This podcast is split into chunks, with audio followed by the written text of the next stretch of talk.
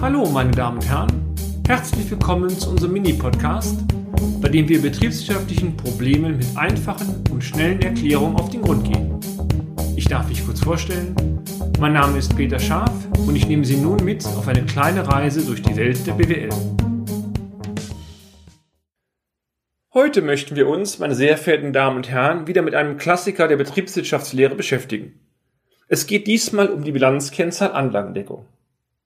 Mithilfe dieser Kennzahl Anlagendeckung kann eine Aussage über die Fristigkeit in Bilanzen getroffen werden. Diese Kennzahl greift die Grundidee der sogenannten goldenen Bilanzregel auf.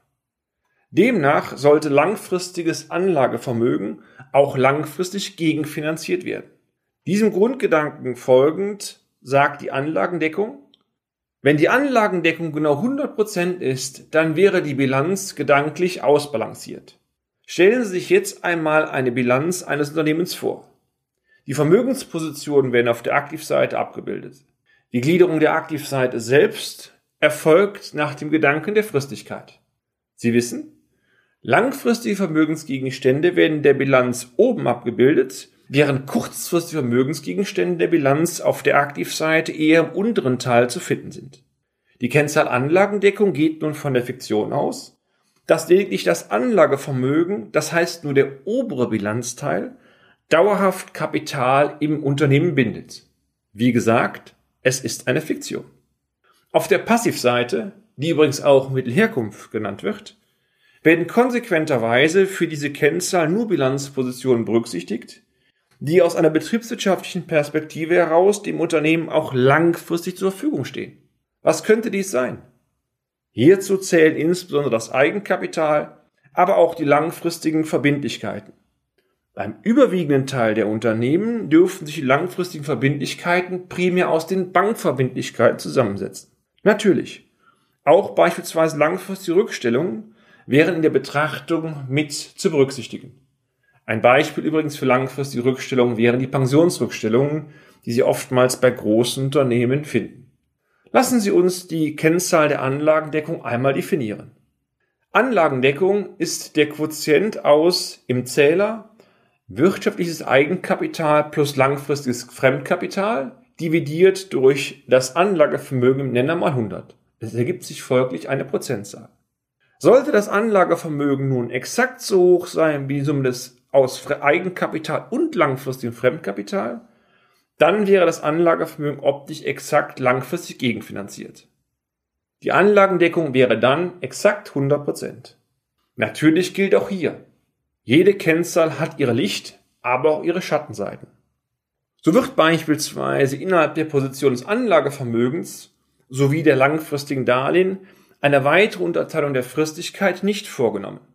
Wenn Sie beispielsweise eine Immobilie erwerben, und die mit einem Darlehen von einer Laufzeit von zehn Jahren gegenfinanzieren oder aber den Immobilienkauf mit einem Darlehen von einer Laufzeit von 20 Jahren gegenfinanzieren, so führt dies rechnerisch zur exakt gleichen Anlagendeckung.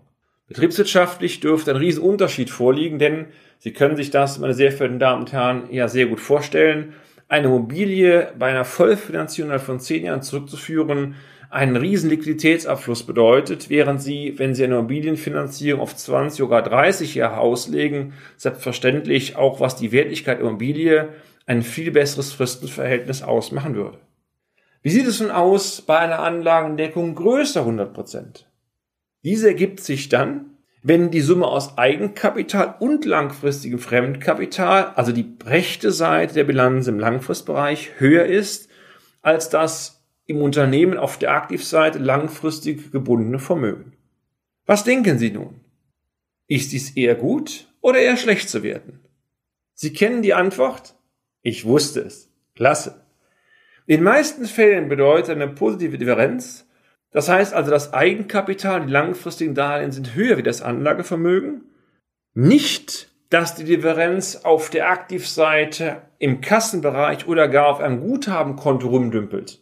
Nein, es bedeutet vielmehr, dass dieser rechnerische Überschuss dauerhaft genutzt werden kann, um einen sogenannten Bodensatz gegenzufinanzieren. Bodensatz? Klingelt's beim Begriff? Ja, bei einigen ja, bei anderen nein.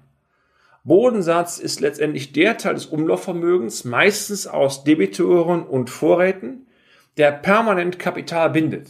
Stellen Sie sich beispielsweise einmal die Ausgangsrechnung vor. Wenn ich heute eine Ausgangsrechnung stelle und mein Kunde sie nach 30 Tagen bezahlt, habe ich zwar kurzfristig, das heißt nach 30 Tagen das Geld, aber wir wollen immer hoffen, dass ich dauerhaft Rechnungen stellen kann, bekomme ich zwar immer nach 30 Tagen das Geld, aber beim permanenten Umsatz- und Leistungsprozess vorausgehend wird auf Dauer ein Kapital gebunden. Das heißt also letztendlich ist immer ein Teil meiner Forderung liquiditätsmäßig gebunden. Das gleiche gilt für die Vorräte. Natürlich versuche ich sehr stark meinen Warenumschlag zu beschleunigen, aber auch hier eine gewisse Lagerhaltung werde ich unbedingt haben müssen. Aus beiden Komponenten, permanente Rechnungsstellung, aber auch dauerhafte Lagerhaltung, resultiert, dass ich eigentlich kurzfristig Kapital dauerhaft nicht zur Verfügung habe. Und genau diesen Gedanken wird in dem Begriff des Bodensatzes entsprechend aufgefangen. Konkret, wenn ein Bodensatz gegenfinanziert werden kann durch den Langfristbereich, also die Anlagendeckung über 100% ist, dann, meine sehr verehrten Damen und Herren, ist es in aller Regel ein Zeichen für eine gute Fristigkeit, weil der Langfristbereich den Kurzfristbereich überwiegt. Wie es sich nun verhält, wenn die Anlagendeckung kleiner 100% ist oder gar wie die Anlagendeckung zu berechnen ist bei einem Negativkapital, das werden Sie, meine sehr verehrten Damen und Herren, in einem weiteren Blog von uns hören. Und damit sind wir auch schon wieder am Ende des heutigen Podcasts. Haben wir Interesse geweckt? Fein dann besuchen Sie uns doch einmal auf unserer Homepage unter www.scharf-office.de und schalten Sie auch beim nächsten Mal wieder ein für eine kleine Reise in die Welt der BWL. Ihr Peter Scharf.